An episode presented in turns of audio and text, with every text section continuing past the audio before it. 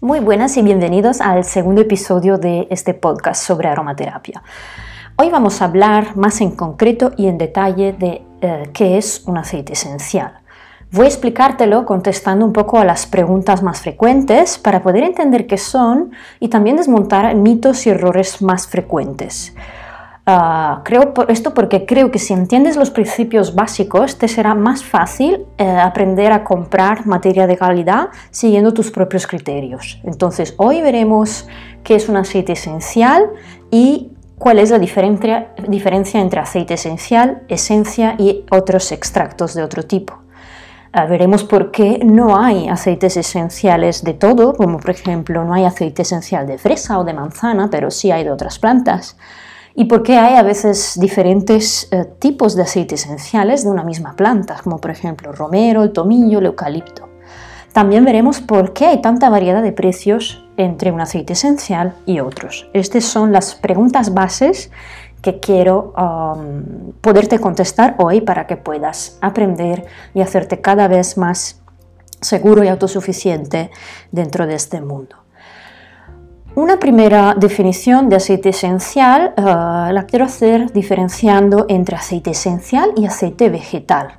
Parece, a veces lo damos por hecho, pero eh, todavía hay mucha confusión porque cuando nos acercamos a este mundo, eh, a veces la palabra aceite nos hace pensar en una sustancia grasa cuando en realidad los aceites esenciales no contienen nada de grasos o lípidos, al contrario de los aceites vegetales que sí eh, contienen eh, materia lipídica porque se obtienen de, la prensión en frío de semillas, huesos y frutas oleaginosas.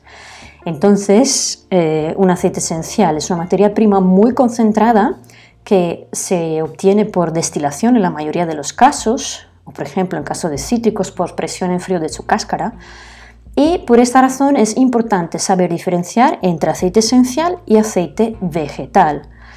Un aceite, esta primera diferencia la vemos ¿no? ya en, eh, en, el formato que los encontramos en comercio. ¿no? El típico, eh, la típica botella de aceite esencial, la medida estándar suele ser alrededor de 10 mililitros, que es pequeñito. Cuando un aceite vegetal, ¿no? la botella más pequeña normalmente suele ser unos 100 mililitros, la más pequeña, o sea, ya vemos que es bastante diferencias.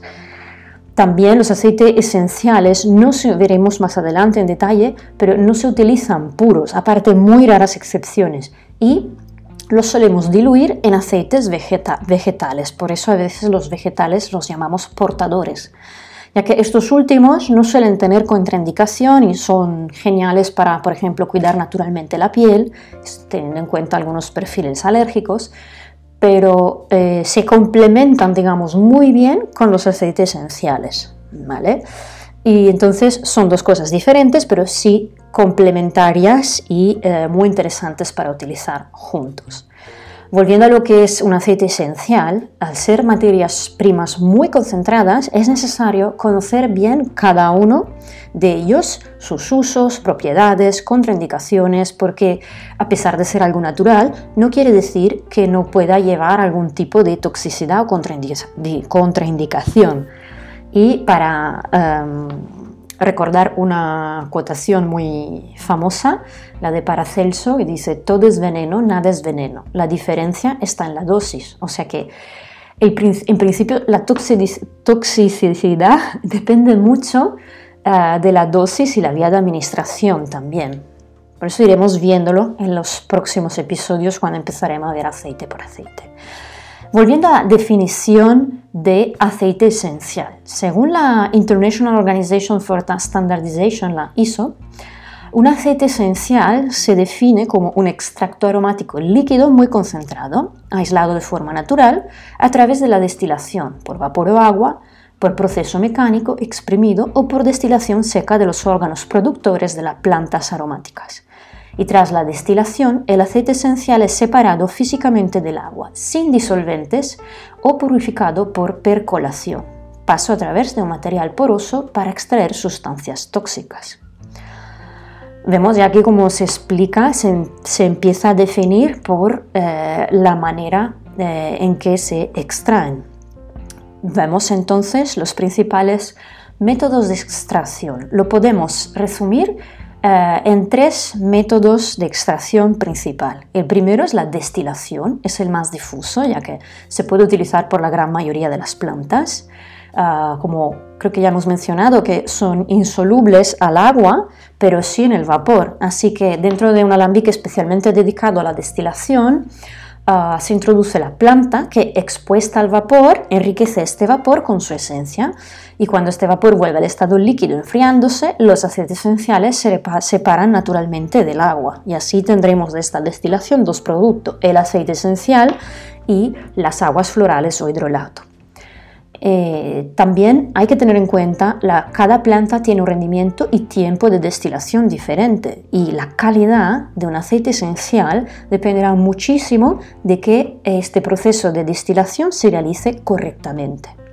Un segundo método de, extracción de los aceites esenciales es el exprimir, exprimiendo la, parte de la planta que contiene sus esencias, por ejemplo los cítricos, pero los que se obtienen por este método se definen más bien exactamente como esencias. Y un tercer método es con solventes, cuando se extraen las sustancias volátiles de la planta utilizando un solvente. Pero entonces el resultado final se define como absoluto, que es sí similar a un aceite esencial, pero no podemos definirlo como tal. Se utiliza principalmente en perfumería, pero no para fines terapéuticos.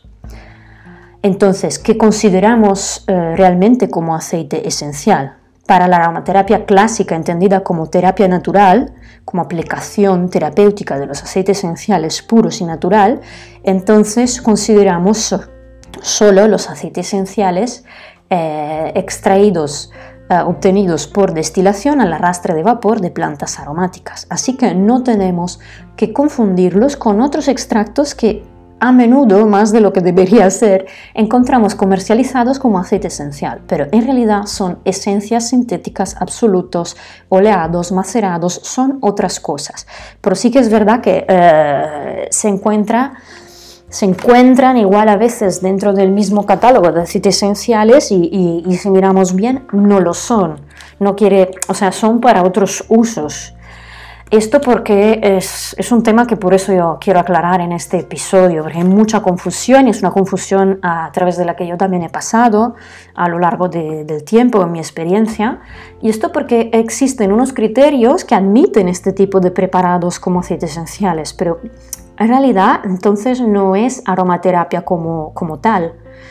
Y por eso, en mi opinión, es importante tener una buena base, una buena formación y aprender a reconocer fuentes serias y profesionales de las que de, eh, de las que pueden resultar más aproximativas. ¿sí?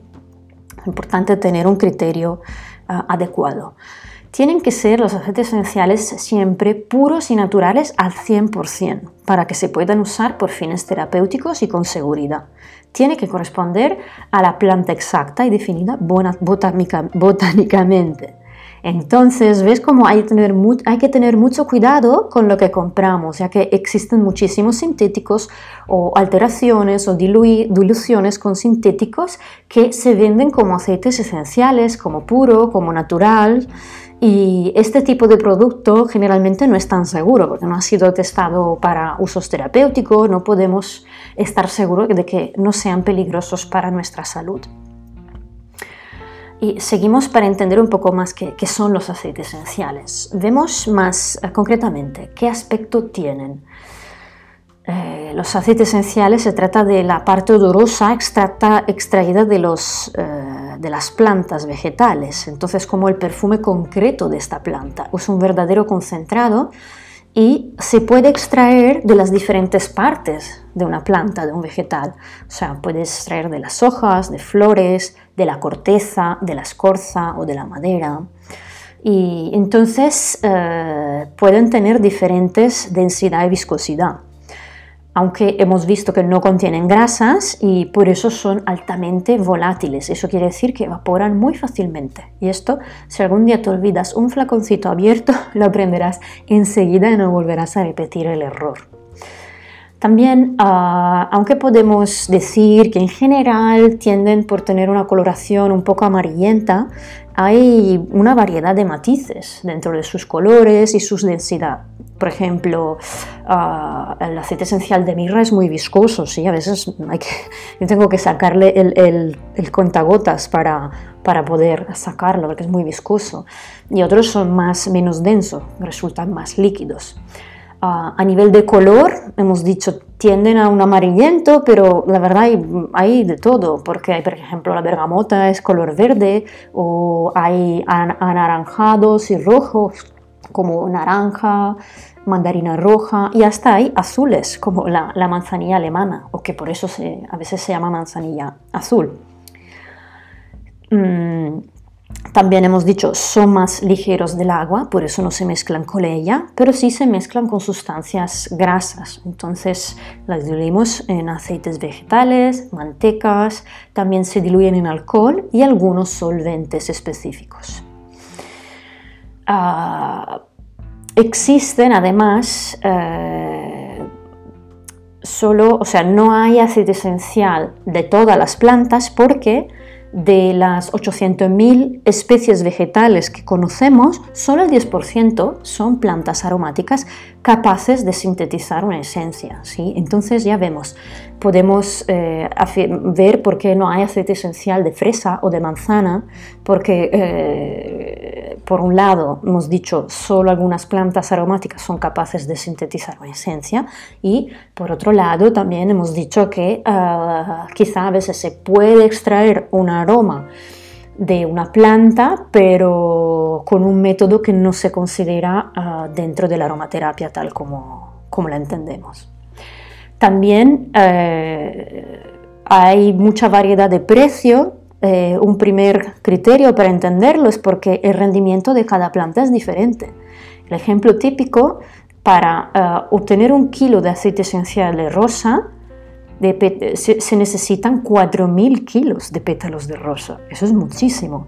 Eh, o por ejemplo, para obtener eh, un kilo de aceite esencial de clavos se necesitan solo 7 kilos de clavo. Ahora, he hecho un ejemplo con los dos opuestos, ¿vale? Pero viendo estas cantidades podrás entender por qué el aceite esencial de clavo es relativamente barato y accesible de precio y como un aceite esencial de rosa aunque sea la más básica y de calidad más eh, básica de todo, te puede costar como mínimo 60 euros, unos 2 mililitros. ¿sí? Entonces, esto es un primer criterio para entender por qué hay tanta diferencia y variedad. Siguiendo hablando de eh, la calidad de los aceites esenciales, Ah, podemos, el precio también a veces refleja cómo hay diferentes calidades dentro de un aceite esencial ah, puro. Podemos encontrar diferentes niveles de calidad, aunque eh, entran eh, los aceites esenciales dentro de la definición que acabamos de ver. ¿Y a qué se debe eso? Pues a, muchos, de muchos, se debe a muchos factores. A mí me gusta explicarlo comparando un aceite esencial a un buen vino, ¿no? Depende de la cosecha, de la zona geográfica de origen de la planta, de si se ha respetado la calidad, la técnica de extracción, en la destilación, eh, de si proviene de un cultivo controlado o silvestre. Ah, pero por eso lo que tiene que estar claro es que para, que para su uso terapéutico un aceite esencial tiene que contener todos los componentes aromáticos de la planta y nada más, ¿sí? Nada, nada de diluciones con otras cosas, nada de residuos de pesticidas, tiene que ser puro, natural y total al 100%.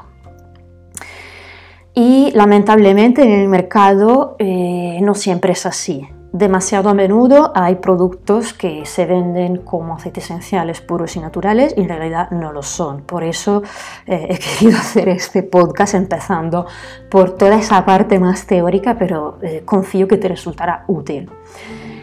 También ah, te explico, las normativas establecidas por las farmacopeas de cada país tampoco no, siempre quieren decir eh, garantizar la calidad, porque suelen unos criterios que nos aseguran que esas materias primas no son tóxicas, si, no son tóxicas si se respetan, se respetan las recomendaciones de uso, pero hay que pensar que ah, lo que se produce y respeta esta norma, dentro de esta norma se produce también para mercados diferentes del de la aromaterapia. Se produce para cosmética, para uso alimentario, para perfumería, detergente, entonces claro, el uso es diferente, también los requerimientos son diferentes.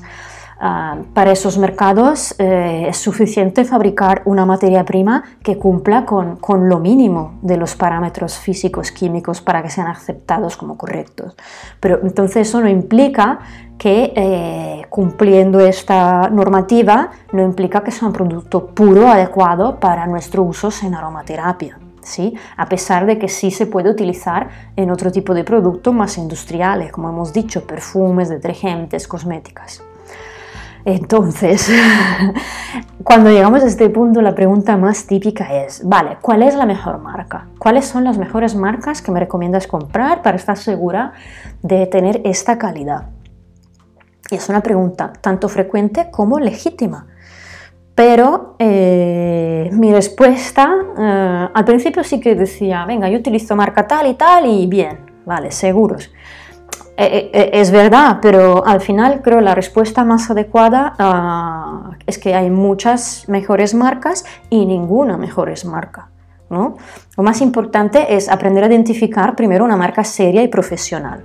Y luego dentro de una misma marca siempre hay variaciones de la calidad de un aceite a otro, o también dentro de un mismo aceite, dentro de una cosecha o un año, ya que influyen muchos factores. De hecho, personalmente eh, prefiero, eh, a lo largo de los años, hay marcas en que he notado variaciones entre una cosecha, un año y otro, ya a nivel olfativo, por ejemplo, esto para mí eh, me da confianza de que es algo eh, natural, ¿no? Como eh, el vino, el ejemplo que decía. Mm, es difícil que, sea siempre igual cada año, depende de muchos factores de lo que, hemos visto. Entonces, a tener en cuenta los factores más importantes, te los voy resumiendo. Un aceite esencial siempre varía bastante según el lote de destilación, afectando, ya que afecta su aroma y su composición química. También los precios. Los precios, si se trata de un productor serio, se adaptan a las variables de cada año, a la cosecha, al país de origen, a la disponibilidad de esa planta en un determinado periodo, porque también eh, para mí es serio si veo que eh, en este año no hay suficiente stock de, yo qué sé, tumillo toyanol. Es un ejemplo, es lo que me gusta mucho y no siempre hay la cantidad que me gustaría tener. Eh, luego hemos visto, siempre hablando de precio, cada aceite esencial tiene un precio diferente debido a su rendimiento, antes de todo, y secundariamente a las condiciones de mercado de esa planta en ese momento. Una marca profesional, si no encuentra la materia prima con el mínimo de calidad necesaria, no va a ofrecer ese aceite esencial en su stock en ese momento. Entonces, si es un out of stock, no quiere decir que sea una mala una marca que no sea buena, al revés, puede ser indicación de que es una marca seria y profesional. Luego, también hay muchos que publicitan tener cultivos propios, pero no es automáticamente garantía de calidad, porque ¿cómo podemos saber si, por ejemplo, en un determinado momento se vende todo un, un aceite esencial de esa planta? ¿Cómo podemos saber si esta marca no está comprando planta extra fuera de su cultivo para seguir produciendo? Entonces, no quiero decir que sean malos los cultivos propios, pero tampoco son automáticamente buenos, ¿sí? lo correcto, lo que sí es correcto, es que si, si un productor integra su propia producción o recolección propia con la compra de un stock de planta de otro mercado, que lo diga claramente y no lo oculte, ¿sí? Porque demasiado menudo veo producción 100% propia y eso, bueno, en mayoría de casos no es difícil que sea así. Entonces la honestidad y la transparencia es muy importante para poder confiar en una buena marca. Eh, entonces, para mí, ahora, no te desanimes. Ah, una buena manera de filtrar sin mal de cabeza, eh, para filtrar qué comprar, a veces lo más fácil es escoger dónde comprar. O sea, escoger tiendas especializadas y serias que saben de aromaterapia. Eso nos puede sacar del apuro de comprar materia prima de escasa calidad. Por ejemplo, a, a un primer nivel es bastante difícil encontrar aceites esenciales de calidad en grandes superficies, tiendas de souvenir, que muy a menudo se ven productos etiquetados como aceites esenciales muy baratos y, no es esa la manera de llamarlos, son otra cosa. Pero sí, por ejemplo, podemos encontrar cosas de calidad en tiendas como herbolarios, tiendas de productos naturales, farmacia cada vez más hay, aceites esenciales de calidad y serios. Luego, eh, en, eh, por ejemplo, en mercadillos no te puedo decir ni sí ni no, es más bien un ni, porque igual puedes encontrar unas joyas, joyas artesanas de aceite esencial, pero claro, hay que tener suficiente experiencia y conocimiento como para estar seguros de que se trata de, de una buena materia prima. ¿Y cómo se identifica y se reconoce entonces un aceite esencial puro de una copia sintética. Aquí vamos un poco más en la técnica. Primero, un buen proveedor tiene que ser capaz de facilitar toda la documentación, ficha técnica, análisis, ficha de seguridad y de alérgenos, y sobre todo la cromatografía, que es un poco un DNI químico de un aceite esencial. Se realiza un test cromatográfico con unas pocas gotas donde eh, sale como un gráfico similar a un electrocardiograma donde podemos observar los picos de, que miden la cantidad eh, de cada molécula presente y de cada componente de este aceite esencial. Y esto, claro, cada aceite esencial tiene que tener eh, determinada cantidad de determinado tipo de molécula. Entonces, un experto o enseguida comparando eh, con el cromatograma estándar de ese aceite esencial se puede ver si es lo que tiene que ser. ¿vale? A pesar de ser una de las mejores técnicas, también hay que saber que hay también falsificadores expertos que utilizan esta misma técnica para realizar unas adulteraciones sofisticadas, ¿vale? A ver, al final tampoco hay que agobiarse. Yo te lo explico para que sepas que, que, hay, existe. Toda esta documentación tampoco es algo que, llega a nosotros como, como consumidor final y tampoco lo vas a pedir para comprar un poquito eh, tu primer aceite esencial, ¿vale? Pero sí, un distribuidor serio, una tienda seria, eh, sí que suele exigirlo a sus, eh, a sus proveedores. Por lo tanto, al final, como consumidor final, ¿qué es lo mejor? Encontrar mi tienda, negocio profesional especializado de confianza. Eso puede ser también online, ¿eh? O sea, tanto online como de barrio, como presencial. Hay y muchos y, bueno, con un poco de sentido común, ¿vale? Luego, vamos a ver, ah, ¿por qué ah, hay diferentes aceites esenciales de una misma planta? Esta, la respuesta a esto eh, es por el quimiotipo. ¿Qué quiere decir? Quiere decir que un aceite esencial tiene que tener su nomenclatura completa y clara en su etiqueta. O sea, si vemos lavanda o eucalipto y nada más, ya no es del todo correcto, ya que la mayoría de plantas ofrecen diferentes variedades en la composición de su aceite esencial. Y eso hemos dicho en función de proveniencia, del clima, del suelo, de la altitud de donde crece, también cómo se relaciona con su entorno. Y todo esto son factores que eh, en, la, en la distilación ofrecen un aceite esencial de la misma planta pero con diferentes moléculas bioquímicamente diferentes y con consecuencia de ofrecer propiedades y toxicidades diferentes. Y esta peculiaridad se llama el quimiotipo del aceite esencial. Ejemplo más común es, por ejemplo, lavanda, ¿no?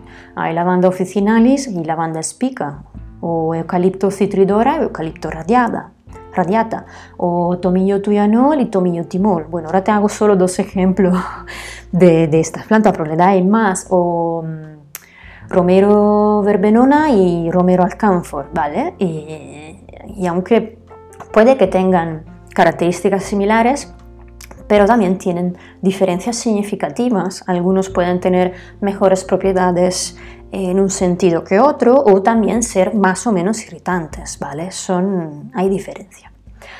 Y un tercer eh, criterio, bueno, tercer diría más bien pregunta, eh, que se me hace a menudo es, eh, vale, hay que comprar, tiene que ser bio el aceite esencial, eso quiere decir que es mejor.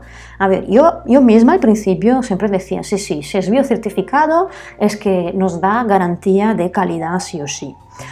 Y bueno, he cambiado, he abierto un poco más mi, mi, eh, mi idea sobre este concepto, porque es verdad que es bueno para el medio ambiente que cada vez más hayan productos bios garantizados porque garantiza unos procesos ah, más respetuosos con el medio ambiente.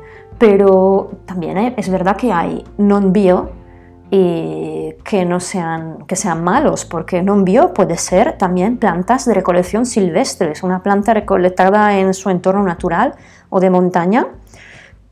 Es, eh, no la podemos certificar ¿no? legalmente, pero si vamos a hacer un análisis del producto obtenido, ah, seguramente eh, puede que sea mucho mejor y mayor calidad el aceite esencial obtenido por, ah, la planta silvestre. ¿sí? Entonces, ah, es relativo. Lo importante es ir aprendiendo a, estas diferencias y escoger con criterio. ¿vale? Lo que cuenta en aromaterapia es el resultado final. Si un aceite esencial es 100% puro y natural, bueno, debería ser si el productor es serio, no nos miente, eso quiere decir, tanto que es bio como no bio, que no, tiene que, que no incluye ninguna otra sustancia y tampoco pesticidas, ¿vale?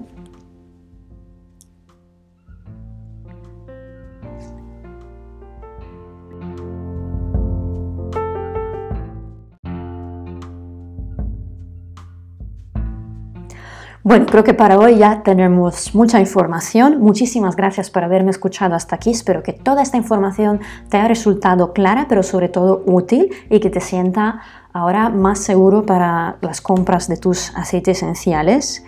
Y te recuerdo, eh, me puedes encontrar en las redes como Kira Kira Natural y puedes ver mis eh, cursos online, como también puedes escribirme para eh, decirme qué tal te parece este podcast y qué te gustaría tratar en los próximos episodios. Muchísimas gracias.